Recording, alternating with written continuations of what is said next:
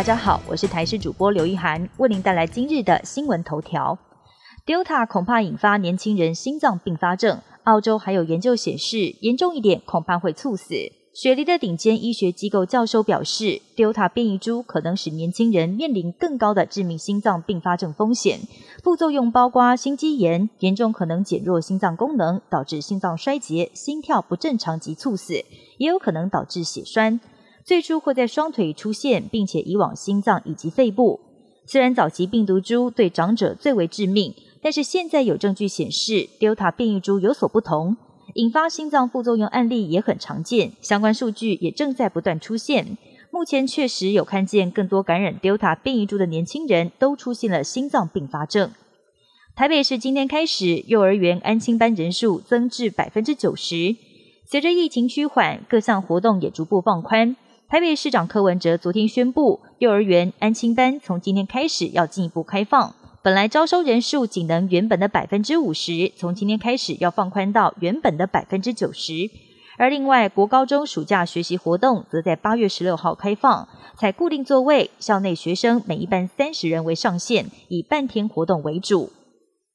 疫情下逆势操作，素食宴龙头扩大招募一千五百人。受到疫情影响，主计总处统计，五月份国内受雇员工比起四月份要减少了五万两千人，而其中尤其以餐饮业冲击最大。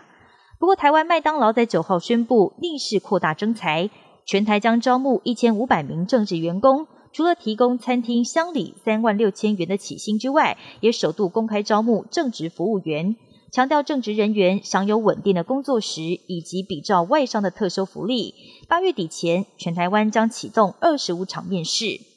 美国国防部宣布强制一百三十万名官兵接种疫苗。Delta 变种病毒肆虐，为了防止疫情持续扩散，美国五角大厦宣布将要强制一百三十万名美军接种新冠疫苗。美国国防部长奥斯汀在一份给官兵的备忘录中表示，九月中旬之前，国防部将寻求总统批准强制接种令，因为目前还没有任何一款疫苗取得全面使用权，美军必须获得总统豁免才能够进行强制接种。假使 FDA 提前批准辉瑞疫苗的全面使用权，强制接种的日期可能会因此提前。而会这么做是因为 Delta 变种病毒导致染疫的几率上升，有可能会对军备带来冲击。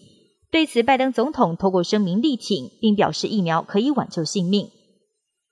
南韩莫德纳供货再延，韩联社报道，南韩十六号起将把两剂新冠疫苗施打间隔时间延长至六周，因为南韩采购的莫德纳疫苗再次推迟交货。原本这个月到货八百五十万剂疫苗，有一半以上将要延期交付。政府打算向莫德纳抗议，并且决定要把这个月十六号后。接种第二剂辉瑞与莫德纳等 mRNA 疫苗的间隔时间延长至六周，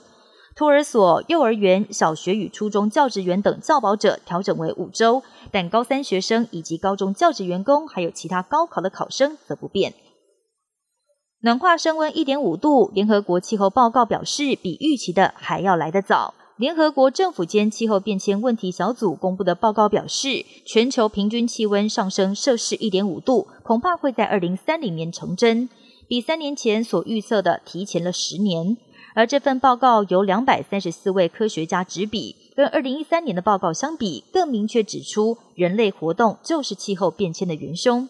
而且不论人类减碳的速度有多快，南北极冰层缩小、海平面上升，都已经是数百年不可逆的结果。以上新闻由台视新闻编辑播报，感谢您的收听。更多新闻内容，请锁定台视各界新闻以及台视新闻 YouTube 频道。